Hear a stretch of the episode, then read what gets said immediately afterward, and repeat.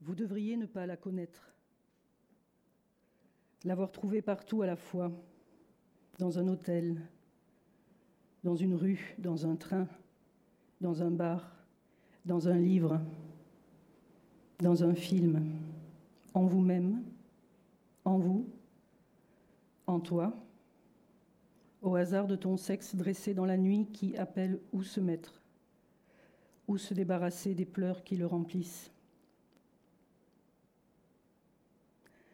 Vous pourriez l'avoir payé. Vous auriez dit, il faudrait venir chaque nuit pendant plusieurs jours. Elle vous aurait regardé longtemps, et puis elle vous aurait dit que dans ce cas, c'était cher. Et puis elle demande, vous voulez quoi? Vous dites que vous voulez essayer, tenter la chose, tenter connaître ça, vous habituer à ça, à ce corps, à ces seins, à ce parfum, à la beauté, à ce danger de mise au monde d'enfants que représente ce corps, à cette forme imberbe sans accident musculaire ni de force, à cette coïncidence entre cette peau et la vie qu'elle recouvre. Vous lui dites que vous voulez essayer, essayer plusieurs jours peut-être, peut-être plusieurs semaines, peut-être même pendant toute votre vie. Elle demande essayer quoi? Vous dites d'aimer. Elle demande pourquoi encore? Vous dites pour dormir sur le sexe étal, là où vous ne connaissez pas. Vous dites que vous voulez essayer, pleurer là, à cet endroit-là du monde. Elle sourit, elle demande Vous voudriez aussi de moi? Vous dites Oui, je ne connais pas encore, je voudrais pénétrer là aussi. Et aussi violemment que j'ai l'habitude. On dit que ça résiste plus encore, que c'est un velours qui résiste plus encore que le vide. Elle dit qu'elle n'a pas d'avis, qu'elle ne peut pas savoir. Elle demande quelles seraient les autres conditions. Vous dites qu'elle devrait se taire comme les femmes de ses ancêtres, se plier complètement à vous, à votre vouloir, vous être soumise entièrement comme les paysannes dans les granges après les moissons, lorsque, éreintées, elles laissaient venir à elles les hommes en dormant. Cela afin que vous puissiez vous habituer peu à peu à cette forme qui épouserait la vôtre, qui serait à votre merci comme les femmes de religion le sont à Dieu. Cela aussi afin que petit à petit, avec le jour grandissant, vous ayez moins peur de ne pas savoir où poser votre corps, ni vers quel vide aimer. Elle vous regarde, et puis elle ne vous regarde plus. Elle regarde ailleurs, et puis elle répond. Elle dit que dans ce cas, c'est encore plus cher. Elle dit le chiffre du paiement, vous acceptez. Chaque jour, elle viendrait, chaque jour, elle vient. Le premier jour, elle se met nue et elle s'allonge à la place que vous lui désignez dans le lit. Vous la regardez s'endormir, elle se tait, elle s'endort, toute la nuit vous la regardez. Elle arriverait avec la nuit, elle arrive avec la nuit. Toute la nuit vous la regardez. Pendant deux nuits, vous la regardez. Pendant deux nuits, elle ne parle presque pas. Puis un soir, elle le fait, elle parle. Elle vous demande si elle vous est utile pour faire votre corps moins seul. Vous dites que vous ne savez pas bien comprendre ce mot lorsqu'il désigne votre état, que vous êtes à confondre entre croire être seul et au contraire devenir seul. Vous ajoutez comme avec vous. Et puis une fois encore, au milieu de la nuit, elle demande quelle est l'époque de l'année en ce moment? Vous dites avant l'hiver, encore en automne. Elle demande aussi qu'est-ce qu'on entend. Vous dites la mer. Elle demande où est-elle Vous dites là, derrière le mur de la chambre elle se rendort.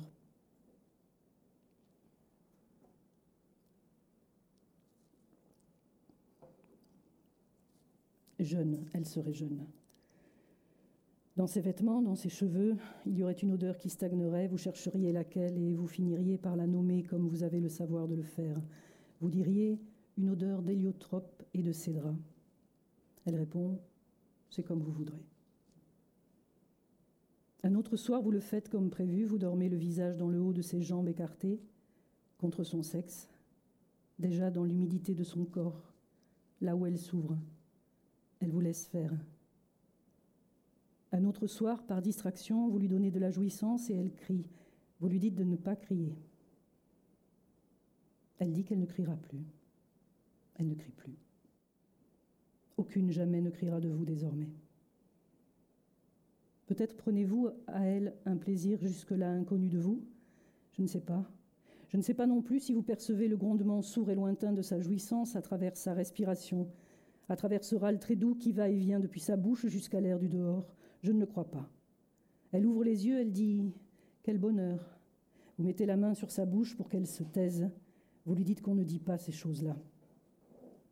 Elle ferme les yeux. Elle dit qu'elle ne le dira plus. Elle demande si eux, ils en parlent. Vous dites que non. Elle demande de quoi ils parlent. Vous dites qu'ils parlent de tout le reste, qu'ils parlent de tout sauf de cela. Elle rit, elle se rendort. Quelquefois, vous marchez dans la chambre autour du lit ou le long des murs du côté de la mer. Quelquefois, vous pleurez. Quelquefois, vous sortez sur la terrasse dans le froid naissant. Vous ne savez pas ce que contient le sommeil de celle-là qui est dans le lit. De ce corps, vous voudriez partir vous voudriez revenir vers le corps des autres, le vôtre, revenir vers vous-même et en même temps c'est de devoir le faire que vous pleurez. Elle, dans la chambre, elle dort. Elle dort, vous ne la réveillez pas. Le malheur grandit dans la chambre en même temps que s'étend son sommeil. Une fois vous dormez sur le sol au pied de son lit. Elle se tient toujours dans un sommeil égal de dormir si bien, il lui arrive de sourire. Elle ne se réveille que lorsque vous touchez le corps, les seins, les yeux. Il lui arrive aussi de se réveiller sans raison, sauf pour vous demander si c'est le bruit du vent ou celui de la mer haute. Elle se réveille, elle vous regarde, elle dit La maladie vous gagne de plus en plus, elle a gagné vos yeux, votre voix, vous demandez quelle maladie? Elle dit qu'elle ne sait pas encore le dire.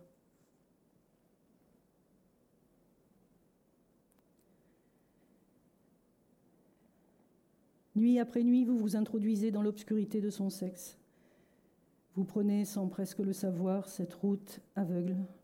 Parfois, vous restez là, vous dormez là, dans elle, toute la nuit durant, afin d'être prêt si jamais, à la faveur d'un mouvement involontaire de sa part ou de la vôtre, l'envie vous venait de la prendre une nouvelle fois, de la remplir encore et d'en jouir seulement de jouissance comme toujours, aveuglée de larmes. Elle serait toujours prête, consentante ou non. C'est sur ce point précis que vous ne sauriez jamais rien. Elle est plus mystérieuse que toutes les évidences extérieures connues jusque-là de vous. Vous ne sauriez jamais rien non plus, ni vous ni personne, jamais, de comment elle voit, de comment elle pense, et du monde et de vous, et de votre corps et de votre esprit, et de cette maladie dont elle dit que vous êtes atteint. Elle ne sait pas elle-même, elle ne saurait pas vous le dire, vous ne pourriez rien en apprendre d'elle. Jamais vous ne saurez rien, ni vous ni personne, de ce qu'elle pense de vous, de cette histoire-ci quel que soit le nombre de siècles qui recouvriraient l'oubli de vos existences, personne ne le saurait. Elle, elle ne sait pas le savoir. Parce que vous ne savez rien d'elle, vous diriez qu'elle ne sait rien de vous, vous vous en tiendriez là. Elle aurait été grande, le corps aurait été long, fait dans une seule coulée en une seule fois comme par Dieu lui-même, avec la perfection indélébile de l'accident personnel. Elle n'aurait ressemblé en effet à personne. Le corps est sans défense aucune. Il est lisse depuis le visage jusqu'aux pieds. Il appelle l'étranglement, le viol, les mauvais traitements, les insultes, les cris de haine, le déchaînement des passions entières, mortelles. Vous la regardez. Elle est très mince, presque gracile. Ses jambes sont d'une beauté qui ne participe pas à celle du corps. Elles sont sans implantation véritable dans le reste du corps. Vous lui dites, vous devez être très belle. Elle dit, je suis là, regardez, je suis devant vous. Vous dites, je ne vois rien. Elle dit, essayez de voir, c'est compris dans le prix que vous avez payé. Vous prenez le corps, vous regardez ces différents espaces, vous le retournez, vous le retournez encore, vous le regardez, vous le regardez encore. Vous abandonnez, vous abandonnez, vous cessez de toucher le corps. Jusqu'à cette nuit-là, vous n'aviez pas compris comment on pouvait ignorer ce que voient les yeux, ce que touchent les mains, ce que touche le corps. Vous découvrez cette ignorance. Vous dites Je ne vois rien.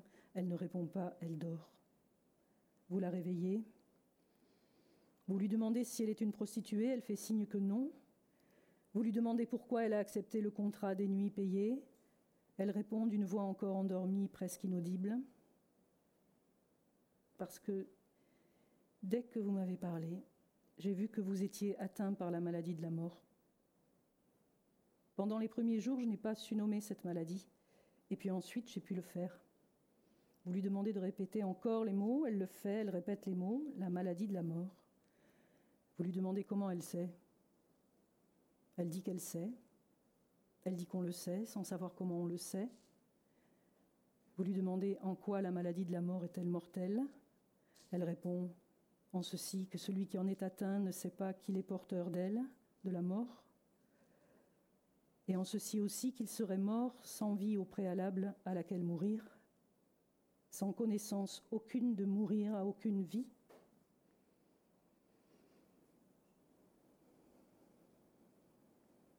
Les yeux sont fermés toujours. On dirait qu'elle se repose d'une fatigue immémoriale. Quand elle dort, vous avez oublié la couleur de ses yeux, de même que le nom que vous lui avez donné le premier soir. Puis vous découvrez que ce n'est pas la couleur des yeux qui serait à jamais la frontière infranchissable entre elle et vous. Non, mais pas la couleur. Vous savez que celle-ci irait chercher entre le vert et le gris. Non, pas la couleur, non, mais le regard. Le regard. Vous découvrez qu'elle vous regarde. Vous criez, elle se retourne vers le mur, elle dit ⁇ Ça va être la fin, n'ayez pas peur ⁇ d'un seul bras, vous la soulevez contre vous, tellement elle est légère, vous regardez. Curieusement, les seins sont bruns, leurs aréoles presque noires. Vous les mangez, vous les buvez, et rien dans le corps ne bronche. Elle laisse faire, elle laisse. Peut-être à un moment donné, vous criez encore. Une autre fois, vous lui dites de prononcer un mot, un seul, celui qui dit votre nom. Vous lui dites ce mot, ce nom, elle ne répond pas. Alors vous criez encore, et c'est alors qu'elle sourit. Et c'est alors que vous savez qu'elle est vivante. Le sourire disparaît. Elle n'a pas dit le nom. Vous regardez encore. Le visage est laissé au sommeil, il est muet, il dort comme les mains, mais toujours l'esprit affleure à la surface du corps.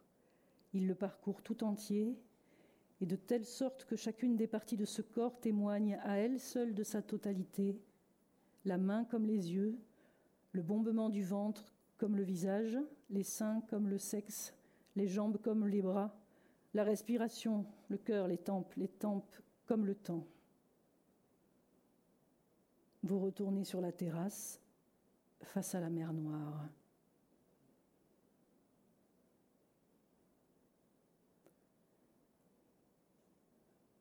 Il y a en vous des sanglots dont vous ne savez pas le pourquoi,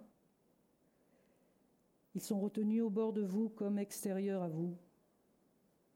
Ils ne peuvent pas vous rejoindre afin d'être pleurés par vous. Face à la mer noire, contre le mur de la chambre où elle dort, vous pleurez sur vous-même comme un inconnu le ferait. Vous rentrez dans la chambre, elle dort, vous ne comprenez pas. Elle dort nue à sa place dans le lit, vous ne comprenez pas comment il est possible qu'elle ignore vos pleurs, qu'elle soit par elle-même protégée de vous, qu'elle ignore à ce point encombrer le monde tout entier. Vous vous allongez près d'elle, toujours sur vous-même vous pleurez. Ensuite, c'est presque l'aube. Ensuite, il fait dans la chambre une sombre clarté de couleur indécise. Ensuite, vous allumez des lampes pour la voir, pour la voir elle, pour voir ce que vous n'avez jamais connu, le sexe enfoui, voir cela qui engouffre et retient sans apparence de le faire, de le voir ainsi refermé sur son sommeil dormant, pour voir aussi les taches de rousseur répandues sur elle depuis la lisière des cheveux jusqu'à la naissance des seins, là où ils cèdent sous leur poids, accrochés aux charnières des bras, jusqu'aussi sur les paupières fermées et sur les lèvres entr'ouvertes et pâles. Vous vous dites, aux endroits du soleil de l'été, aux endroits ouverts, offerts à être vus, elle dort, vous éteignez les lampes, il fait presque clair. Toujours c'est presque l'aube. Ce sont des heures aussi vastes que des espaces de ciel. C'est trop, le temps ne trouve plus par où passer. Le temps ne passe plus. Vous vous dites qu'elle devrait mourir. Vous vous dites que si maintenant, à cette heure-là de la nuit, elle mourait, ce serait plus facile. Vous voulez dire sans doute pour vous, mais vous ne terminez pas votre phrase. Vous écoutez le bruit de la mer qui commence à monter. Cette étrangère est là dans le lit, à sa place, dans la flaque blanche des draps blancs. Cette blancheur fait sa forme plus sombre, plus évidente que ne le serait une évidence animale brusquement délaissée par la vie, que ne le serait celle de la mort. Vous regardez cette forme, vous en découvrez en même temps la puissance infernale, l'abominable fragilité, la faiblesse, la force invincible de la faiblesse sans égale. Vous quittez la chambre. Vous retournez sur la terrasse face à la mer, loin de son odeur. Il fait une pluie fine. La mer est encore noire sous le ciel décoloré de lumière. Vous entendez son bruit. L'eau noire continue de monter, elle se rapproche, elle bouge, elle n'arrête pas de bouger. De longues lames blanches la traversent, une houle longue qui retombe dans des fracas de blancheur. La mer noire est forte. Il y a un orage au loin, c'est souvent la nuit. Vous restez longtemps à regarder. L'idée vous vient que la mer noire bouge à la place d'autre chose, de vous et de cette forme sombre dans le lit.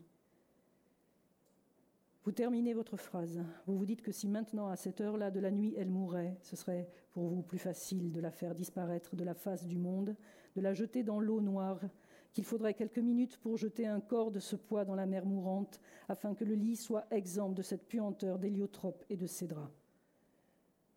Dans la chambre, vous revenez encore. Elle est là, dormante, dans ses propres ténèbres abandonnées, dans sa magnificence.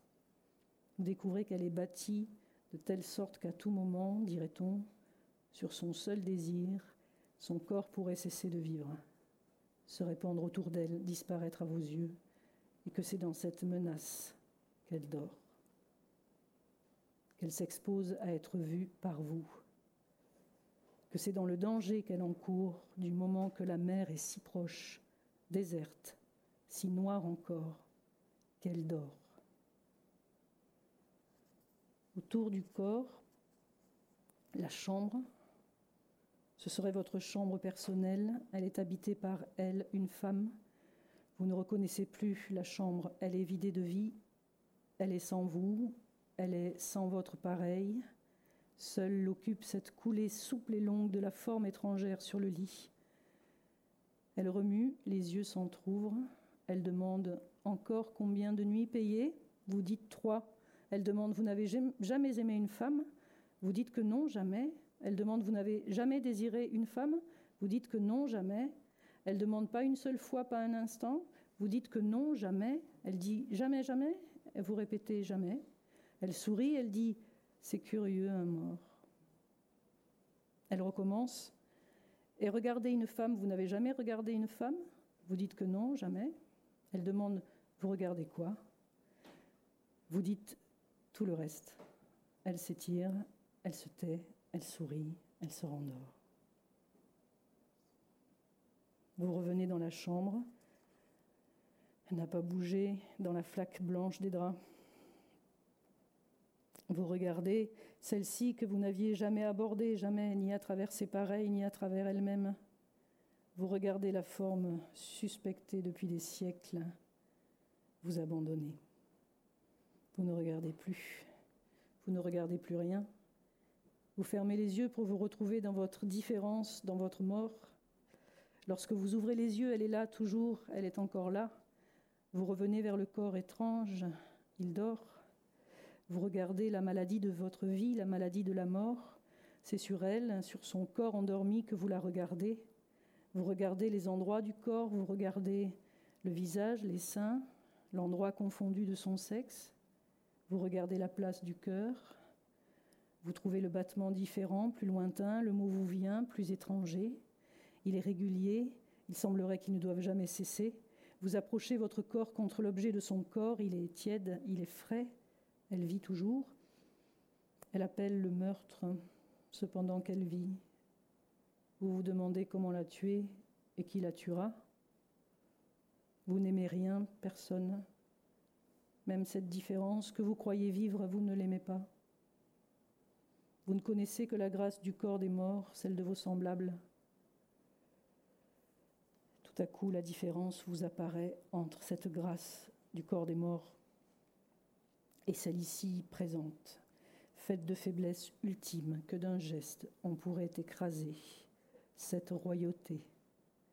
Vous découvrez que c'est là, en elle, que se fomente la maladie de la mort, que c'est cette forme devant vous déployée qui décrète la maladie de la mort. De la bouche entr'ouverte, une respiration sort, revient, se retire, revient encore. La machine de chair est prodigieusement exacte. Penchez sur elle, immobile, vous la regardez, vous savez que vous pourriez disposer d'elle de la façon dont vous voulez la plus dangereuse. Vous ne le faites pas. Au contraire, vous caressez le corps avec autant de douceur que s'il encourait le danger du bonheur. Votre main est sur le dessus du sexe, entre les lèvres qui se fendent. C'est là qu'elle caresse.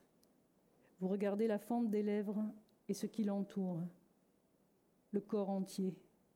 Vous ne voyez rien. Vous voudriez tout voir d'une femme, cela autant que puisse se faire. Vous ne voyez pas que cela vous est impossible. Vous regardez la forme close.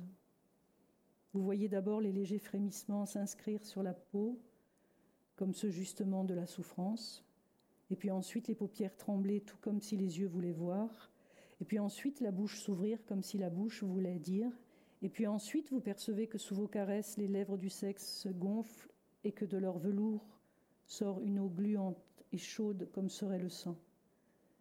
Alors vous faites vos caresses plus rapides, vous percevez que les cuisses s'écartent pour laisser votre main plus à l'aise, pour que vous le fassiez mieux encore. Et tout d'un coup, dans une plainte, vous voyez la jouissance arriver sur elle, la prendre tout entière, la faire se soulever du lit. Vous regardez très fort ce que vous venez d'accomplir sur le corps, vous le voyez ensuite retomber inerte sur la blancheur du lit. Il respire vite, dans des soubresauts de plus en plus espacés. Et puis les yeux se ferment encore plus. Et puis il se scelle plus encore au visage. Et puis il s'ouvre et puis il se ferme, il ferme. Vous avez tout regardé. À votre tour, enfin, vous fermez les yeux. Vous restez ainsi longtemps les yeux fermés comme elle. Vous pensez au dehors de votre chambre, aux rues de la ville, à ces petites places écartées du côté de la gare, à ces samedis d'hiver entre eux pareils. Et puis vous écoutez ce bruit qui se rapproche, vous écoutez la mer, vous écoutez la mer. Elle est très près des murs de la chambre. À travers les fenêtres, toujours cette lumière décolorée. Cette lenteur du jour a gagné le ciel, toujours la mer noire, le corps qui dort, l'étrangère de la chambre. Et puis vous le faites. Je ne saurais pas dire pourquoi vous le faites, je vous vois le faire sans savoir. Vous pourriez sortir de la chambre, partir du corps de la forme endormie, mais non, vous le faites comme apparemment un autre le ferait, avec cette différence intégrale qui vous sépare d'elle. Vous le faites, vous revenez vers le corps. Vous le recouvrez complètement du vôtre, vous le ramenez vers vous pour ne pas l'écraser de votre force, pour éviter de le tuer, et puis ensuite vous le faites, vous revenez vers le logement nocturne, vous vous y enlisez. Vous restez encore dans ce séjour, Vous pleurez encore, vous croyez savoir, vous ne savez quoi, vous n'arrivez pas au bout de ce savoir-là, vous croyez être à l'image du malheur du monde à vous seul, à l'image d'un destin privilégié, vous croyez être le roi de cet événement en cours, vous croyez qu'il existe. Elle dort, le sourire aux lèvres à la tuer. Vous restez encore dans le séjour de son corps. Elle est pleine de vous cependant qu'elle dort. Les frémissements légèrement criés qui parcourent ce corps se font de plus en plus évidents. Elle est dans un bonheur rêvé d'être pleine d'un homme, de vous ou d'un autre, ou d'un autre encore, vous pleurez. Les pleurs la réveillent, elle vous regarde, elle regarde la chambre, et de nouveau elle vous regarde, elle caresse votre main, elle demande Vous pleurez pourquoi? Vous dites que c'est à elle de dire pourquoi vous pleurez, que c'est elle qui devrait le savoir. Elle répond tout bas dans la douceur Parce que vous n'aimez pas. Vous répondez que c'est ça. Elle vous demande de le lui dire clairement, vous le lui dites Je n'aime pas. Elle dit jamais? Vous dites jamais. Elle dit L'envie d'être au bord de tuer un amant, de le garder pour vous, pour vous seul, de le prendre, de le voler contre toutes les lois, contre tous les empires de la morale. Vous ne la connaissez pas? Vous ne l'avez jamais connue? Vous dites jamais. Elle vous regarde, elle répète c'est curieux, un mort. Elle vous demande si vous avez vu la mer, elle vous demande si le jour est venu, s'il fait clair. Vous dites que le jour se lève, mais qu'à cette époque de l'année, il est très lent à envahir l'espace, qu'il éclaire. Elle vous demande la couleur de la mer. Vous dites noir. Elle répond que la mer n'est jamais noire, que vous devez vous tromper. Vous lui demandez si elle croit que l'on peut vous aimer. Elle dit qu'en aucun cas on ne le peut. Vous lui demandez à cause de la mort? Elle dit oui. À cause de cette fadeur, de cette immobilité de votre sentiment, à cause de ce mensonge de dire que la mer est noire. Et puis elle se tait. Vous craignez qu'elle ne se rendorme, vous la réveillez, vous lui dites Parlez encore. Elle vous dit Alors posez-moi des questions, de moi-même je ne peux pas. De nouveau, vous lui demandez si l'on peut vous aimer. Elle dit encore Non. Elle dit qu'un moment avant, vous avez eu envie de la tuer, quand vous êtes revenu de la terrasse, et que vous êtes entré pour la deuxième fois dans la chambre, qu'elle l'a compris dans son sommeil à votre regard sur elle. Elle vous demande de dire pourquoi. Vous lui dites que vous ne pouvez pas savoir pourquoi, que vous n'avez pas l'intelligence de votre maladie. Elle sourit. Elle dit que c'est la première fois qu'elle ne savait pas avant de vous rencontrer que la mort pouvait se vivre. Elle vous regarde à travers le verre filtré de ses prunelles. Elle dit Vous annoncez le règne de la mort. On ne peut pas aimer la mort si elle vous est imposée du dehors. Vous croyez pleurer de ne pas aimer, vous pleurez de ne pas imposer la mort. Elle est déjà dans le sommeil, elle vous dit d'une façon à peine intelligible, vous allez mourir de mort. Votre mort a déjà commencé. Vous pleurez, elle vous dit ne pleurez pas, ce n'est pas la peine, abandonnez cette habitude de pleurer sur vous-même, ce n'est pas la peine. Insensiblement, la chambre s'éclaire d'une lumière solaire encore sombre. Elle ouvre les yeux, elle les referme, elle dit Encore deux nuits payées, ça va finir. Elle sourit de sa main, elle caresse vos yeux, elle se moque en dormant. Vous continuez à parler seul au monde comme vous le désirez. Vous dites que l'amour vous a toujours paru déplacé, que vous n'avez jamais compris, que vous avez toujours évité d'aimer, que vous vous êtes toujours voulu libre de ne pas aimer. Vous dites que vous êtes perdu. Vous dites que vous ne savez pas à quoi, dans quoi vous êtes perdu. Elle n'écoute pas, elle dort. Vous racontez l'histoire d'un enfant. Le jour est venu aux fenêtres, elle ouvre les yeux, elle dit Ne mentez plus. Elle dit qu'elle espère ne jamais rien savoir de la façon dont vous, vous savez rien au monde. Elle dit Je ne voudrais rien savoir de la façon dont vous, vous savez avec cette certitude issue de la mort, cette monotonie irrémédiable, égale à elle-même chaque jour de votre vie, chaque nuit, avec cette fonction mortelle du manque d'aimer. Elle dit Le jour est venu, tout va commencer, sauf vous. Vous, vous ne commencez jamais. Elle se rendort. Vous lui demandez pourquoi elle dort, de quelle fatigue se reposer, monumentale. Elle lève la main et de nouveau elle caresse votre visage, la bouche peut-être. Elle se moque encore en dormant. Elle dit Vous ne pouvez pas comprendre du moment que vous posez la question. Elle dit que de la sorte elle se repose aussi de vous, de la mort. Vous continuez l'histoire de l'enfant, vous la criez, vous dites que vous ne savez pas toute l'histoire de l'enfant de vous. Vous dites que vous avez entendu raconter cette histoire. Elle sourit, elle dit qu'elle a entendu, et lui aussi, beaucoup de fois cette histoire, partout, dans beaucoup de livres. Vous demandez comment le sentiment d'aimer pourrait survenir. Elle vous répond, peut-être d'une faille soudaine dans la logique de l'univers. Elle dit, par exemple, d'une erreur. Elle dit jamais d'un vouloir. Vous demandez le sentiment d'aimer pourrait-il survenir d'autres choses encore?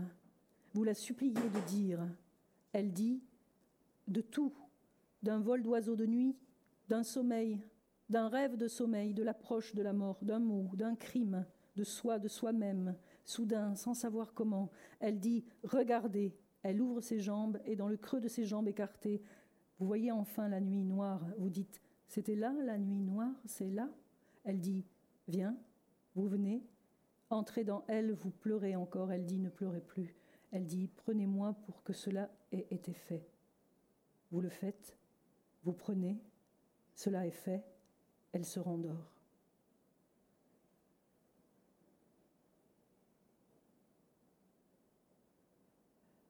Un jour, elle n'est plus là.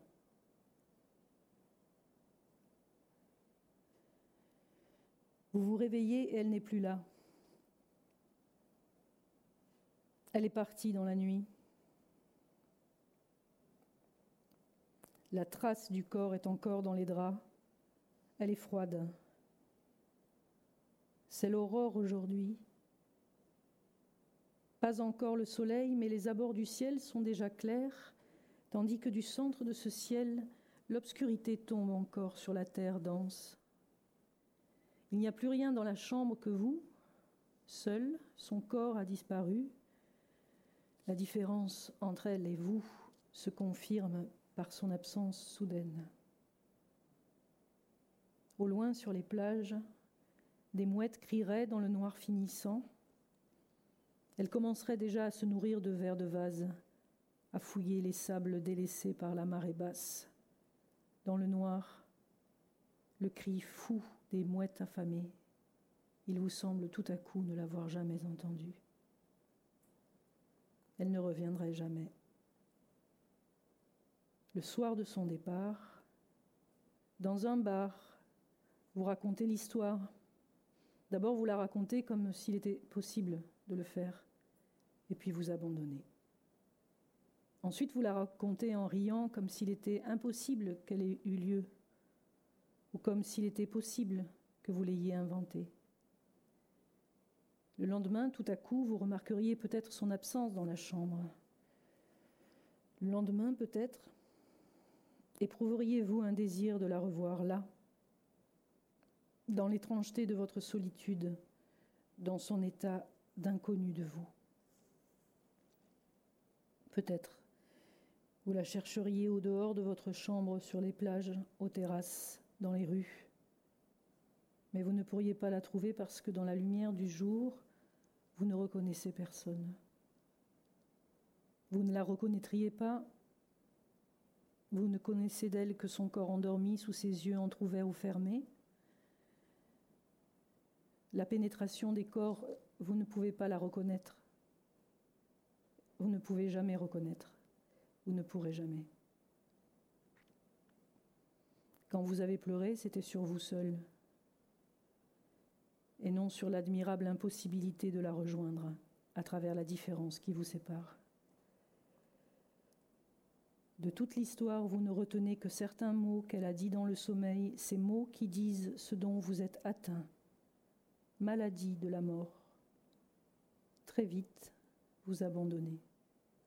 Vous ne la cherchez plus, ni dans la ville, ni dans la nuit, ni dans le jour ainsi, cependant, vous avez pu vivre cet amour de la seule façon qui puisse se faire pour vous, en le perdant avant qu'il soit advenu.